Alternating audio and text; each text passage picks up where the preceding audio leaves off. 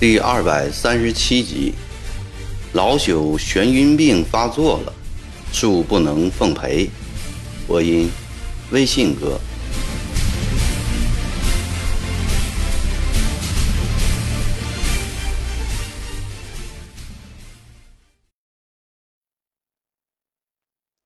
罗舒雅很快就到天津来了。这个法兰西帝国驻中国全权公使。是个受过训练的职业外交官，他和封大业一样，自以为是贫穷落后的中国的主宰，眼睛里根本就没有这个国家的平等位置。但他的外表却显得比封大业文雅，举止谈吐也不像封大爷那样的粗鲁。在法国时，他听说中国好比一只绵羊，对洋人俯首帖耳的顺从。又好比一团泥巴，任洋人随意碾捏。来到中国当公使的这几年，他才发现情况并不完全如此。就在官场中，也并不是所有的官员都如绵羊泥团，而广大的中国百姓则更有雄狮猛虎般的气概，对天主教堂和传教士似乎有一种本能的仇恨。迭起的教案。多是冲着法国而来。前几年爆发的酉阳教案，至今没有得到满意的处理。他不得不亲自坐轮船去四川，沿途恐吓中国地方官。刚回到使馆不久，更大的天津教案令他又光火又心怯。先是从后再处理。他知道，只要他在北京几个召会过去，从后便会一一照办。后知清廷派曾国藩去了天津，这个老头子不比醇厚容易对付，他决定亲去天津一会。午安，曾中堂。在醇厚陪同下的罗淑雅一进大门，便看到了身穿朝服的曾国藩，他主动地先打了招呼：“幸会，公使先生。”曾国藩想到自己乃正一品大学士，不能在洋人面前过于谦卑，他有意不出大门，只在接见厅的门口等候。分宾主坐下，献茶毕，寒暄几句后，曾国藩便不再说话了。罗淑雅见他端坐在太师椅上，不停地以手拂须，面色安详，气宇凝重。隐然有一种泰山崩于前而不动容，惊雷响于后而不变色的气概，不禁暗自诧异。他见过清朝的官员成百上千，上至王公大臣，下至州县官吏，未有第二个人可与之相比。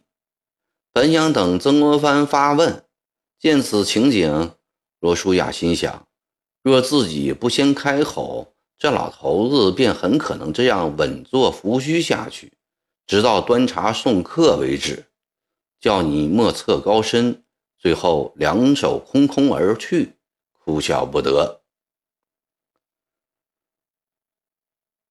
曾总堂，贵国暴民作乱，帝国领事被枪杀，国旗被焚毁，教堂被烧，使馆育婴堂、讲书堂被盗。死难者达九人之多，这是帝国建国以来在外国从未遭受过的变乱。帝国上下震怒万分，世界各国也同声指责。不知曾中堂如何看待这事，又打算如何处置？罗淑雅操着熟练的华语说道。公使先生，曾国藩停下梳理胡须的右手，语气缓慢厚重地说：“对于在上个月的骚乱中贵国所蒙受的损失，尤其是领事先生及其他几位贵国国民的遇害，鄙人深感悲痛，并将遵照帝国皇太后、皇上的旨意，认真查办，严肃处理。不过，公使先生，事情的起因来自于贵国教堂挖眼抛心的传闻，而领事先生向我朝廷命官开枪，打死县令家人，则更是事态激变的导火线。这两点。鄙人也想提醒公使先生注意。正是这两点击中了天津教案的要害。罗淑雅心里暗惊：这老家伙果然厉害。但罗淑雅有恃无恐，他要把这两个要害抹掉。曾宗堂挖眼抛心之说，纯是对帝国的恶意中伤。贵国各地都如此疯传，但无一处实证，这能作为围攻教堂的理由吗？恕我说句不客气的话，这恰恰说明贵国百姓的愚昧和无知。封大业鸣枪，乃是为了吓唬包围他的歹徒；刘县令家人致死，纯叙误众。贵国百姓。以此为借口，自行当今文明世界中已绝迹的暴行，太令帝国君臣遗憾了。公使先生，曾国藩的脸色开始严峻起来。在桥上放枪，说是驱赶围攻的人，或可以勉强说得过去；在崇侍郎家放枪，又作何解释呢？嗯？皇后听出这声“嗯”中的阴冷气味儿，她生怕罗淑雅恼羞成怒，忙笑着解围：“呃，那天晚辈也是态度不好，跟风领事大声争吵，兵役都围了过来。分领事在那种情况下开枪，也是可以谅解的。”崇厚自知这话会使曾国藩气恼，忙又对罗淑雅说。呃，曾中堂一向对贵国持友好态度，坚守守定合约，不愿引起兵端。目前正在严令缉拿凶手，以正国法。曾国藩先是对崇厚的媚态颇为不满，但转念一想，也不易与罗淑雅闹翻。真的闹翻了，对国家大为不利。于是顺着崇厚的话说。公使先生不是问鄙人的态度吗？我可以告诉先生，敝国朝廷的态度就是鄙人的态度。具体说来，一是，一是捉拿迷拐人口、挖眼抛心的匪徒；二是严办杀人越货的凶手；三是训诫办事不力的地方官员；四是对贵国的损失表示歉意，并酌量赔偿。罗淑雅见曾国藩谈话的态度正在转变，暗思就是这个号称中国中兴第一臣的曾国藩，也不敢与法兰西帝国对抗到底。他的胆气充足了。我注意到刚才贵中堂说的迷拐人口、挖眼抛心的匪徒时，并没有涉及到帝国。对这个态度。本人表示赞赏。帝国教堂育婴堂没有迷拐人口、挖心抛心的人，但不保证贵国也没有这样的人。对这种匪徒的惩办，本人和帝国政府是坚决支持的。对另外几条，本人也很欣赏，不过这些话都太空洞了。魏国大皇帝陛下通知本人，郑重向贵中堂及贵侍郎提出四条要求，请考虑。哪四条？请公使先生提吧。醇厚立即接话。曾国藩仍面色安宁，神态端庄，不断以手扶须。第一，将圣母德圣堂。按原样修复，罗淑雅的态度明显的一步一步强硬了。第二，礼葬封大业领事。第三，查办地方官。关于这一点，我还要说明一下：地方官不仅指在背后煽风点火的天津道府县三级官员，还包括那天在浮桥边。指挥百姓闹事的浙江处州镇总兵陈国瑞。第四，所有参与残害闭国公民的凶手要一一捉拿归案，杀头示众。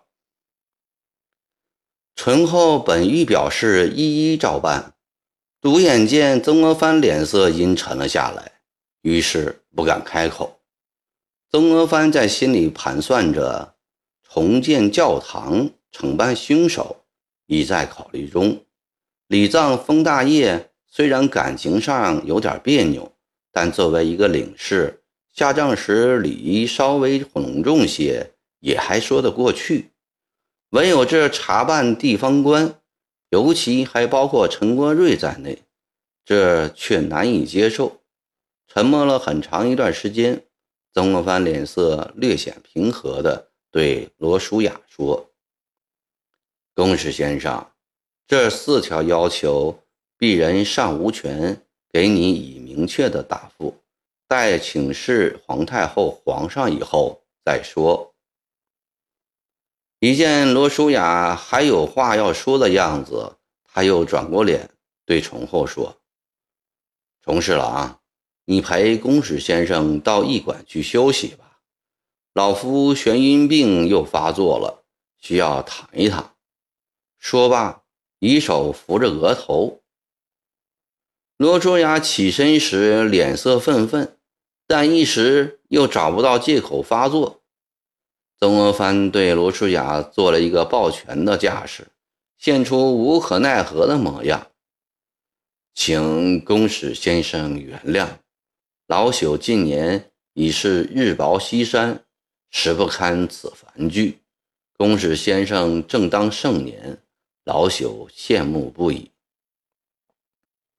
罗淑雅心里狠狠地骂道：“这个老奸巨猾的政客！”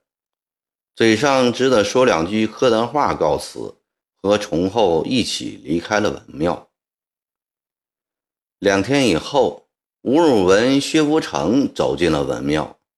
曾国藩急切地问：“这两天查访的情况如何？”吴汝文说：“福土安的一百几十个孩子，我一个个地问遍了，都是无父无母、流浪街头的孤儿，或在天津，或在静海、宝坻等地被教堂、育婴堂收留的。问洋人待他们怎样，都说很好，有饭吃。”有衣穿，比在街上流浪强十倍百倍。唯一不好的就是强迫他们念圣经、做礼拜，爱法国人不爱中国人。若稍有反抗，就会挨打。他们当中有人见过挖眼抛心的吗？曾国藩问道。没有，谁都没有见过。只是见到人快死的时候，传教士们以水洗其目，用手将其眼皮合上。孩子们讲，传教士们说做这些能使死者灵魂安宁地上天堂。同城才子吴汝伦本对教堂持强烈反对的态度，经过这两天的亲自查访。他也对挖眼抛心之说表示了怀疑。这样看来，那的确是无稽之谈了。曾国藩背着手在房间里踱着步，对这一看法，他已是坚定地确立不变了。书云：“吴兰珍将王三找到了没有？”找到了。吴兰珍先不肯找，问明白告诉他。事情闹得这样大，完全是他引起的。若不找到王三，讲清这中间的关系，就要杀他的头来平息众怒。这下吴兰真害怕了，第二天就把王三找来了。王三是个怎样的人？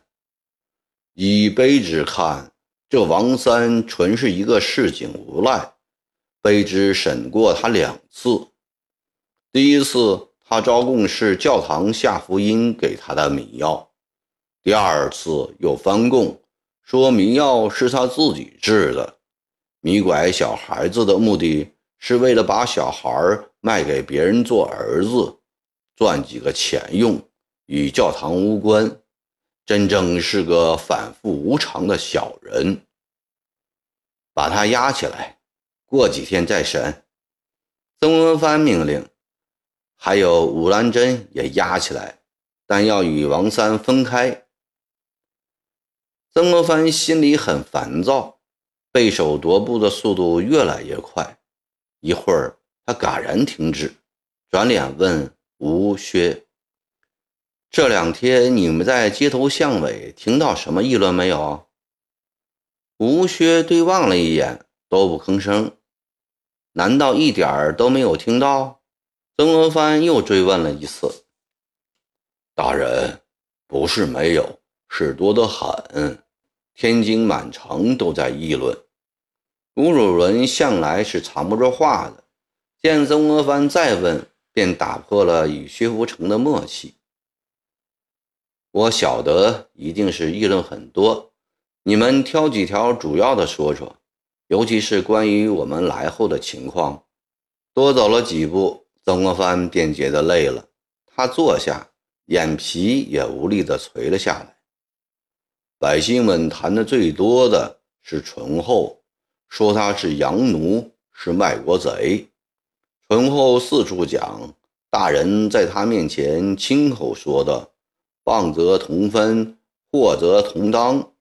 他说：“大人完全支持他，故而无知愚民也迁怒于大人，说大人与崇厚穿一条裤子。”吴尔文性格直爽，有什么说什么。他知道曾国藩清楚他的性格，说话也不遮挡。曾国藩对崇厚不满起来：“望得同分，祸得同当。”这话是说过，但不应当四处乱讲啊！他是要把我拉出来做他的挡箭牌。那天在罗淑雅面前的媚态已使人看不顺眼。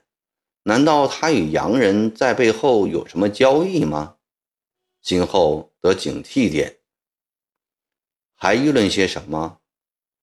罗淑雅那天在大人面前提的四点要求也传出去了。薛福成答道：“天津市民们都说这四条一条都不能接受。他们说还是唇王爱国。唇王说的要趁这个机会杀尽在中国的洋人，烧尽他们的房屋，永远不许洋人踏进我大清国门。可惜曾中堂没有这样做。”薛无成自己。与纯郡王奕轩是一个观点，可惜下面那句话是他自己本人的心里话。曾国藩张开眼皮看了薛福成一眼，他已从这几句话里窥视出薛福成的心思，而且他也知道吴尔文也跟薛福成一个观点，只有赵烈文稳重些，目光远，在赴京路上。赵烈文用“委曲求全”四字来概括这次办案的方针，与他的想法完全一致。昨天，曾国藩从唐报上看到纯郡王内阁学士宋进、翰林院侍讲学士袁宝恒、内阁中书吕如松等人向朝廷上的奏折，他们都认为京案乃义举。洋人是犬羊，不能寓之以礼，应采取强硬态度。言辞最激烈的是唇王，他说要杀尽洋人，雪更深先皇之辱。曾国藩看完唐报后，心中很是不安。这些情谊只讲情理，全不顾国事，貌似最忠君爱国，实则将军国置于危险之中。他们不负实际责任，只凭着一张嘴巴，一旦惹出祸来，他们都会躲得远远的，还得要做事的文武们去收拾局面。对这些空谈，本可完全不理睬，但可恼的是，他们能哗众取宠，博得舆论的支持，对局中人智走甚惧。尤其是那个于世事一窍不通的唇王，偏偏要以王叔之尊来妄发议论，博取美名，令人批驳都不好下笔，轻易误国啊！曾国藩心里想。这四个字真是千古不堪的真理。凶手缉拿的如何了？曾国藩不想再听市井议论了，他决定不理睬这些服役，按自己已定的方针办。凶手还没有抓到一个，市民们也不来揭发。吴尔文说：“水火会的人暗中传出话，谁告密？”谁就是汉奸卖国贼，先杀掉他。反了，这不是公开与朝廷唱对台戏吗？曾藩气得敲打着扶手。谁是水火会的头子？薛武对望了一眼，都不作声。你们知不知道？曾藩厉声地问道。呃，禀报大人，我们都不知。薛无成答道：“叫张光藻来。”此刻，张光藻闻讯，赶忙来到了文庙。水果会是个什么团伙？曾国藩一见张光藻进屋，便劈头质问：“回大人的话，天津水果会由来已久，一向以手艺人及海河脚夫为其主要成员。”为何不取缔？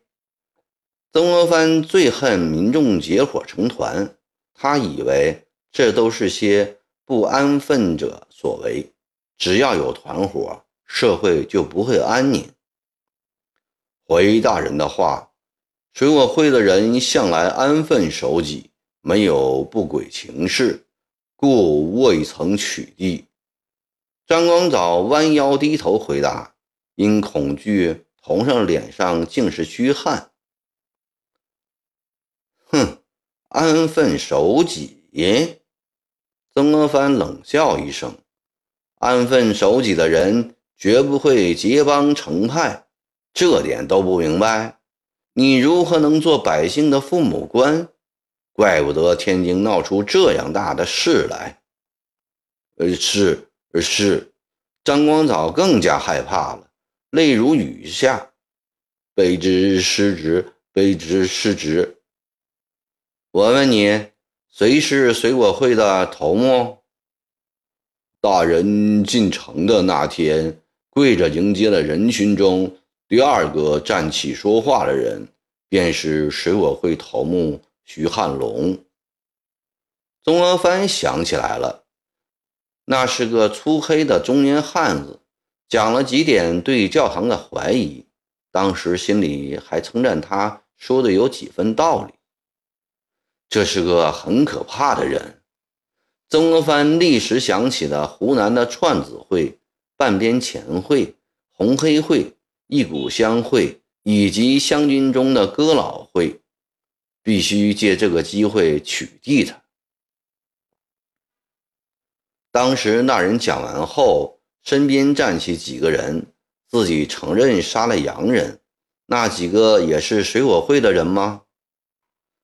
张光藻想起刘矮子、冯瘸子和徐汉龙一起来知府衙门找过他，料定他们一定是一伙的，便说：“那几个人也是水火会的。”姬巡捕，曾国藩对着后门喊道。姬巡捕应声出来，速到知府衙门传本督之命，立即将水火会头目徐汉龙及该会打死洋人的歹徒抓起来，取缔水火会。季巡抚答应了一声，转身便走。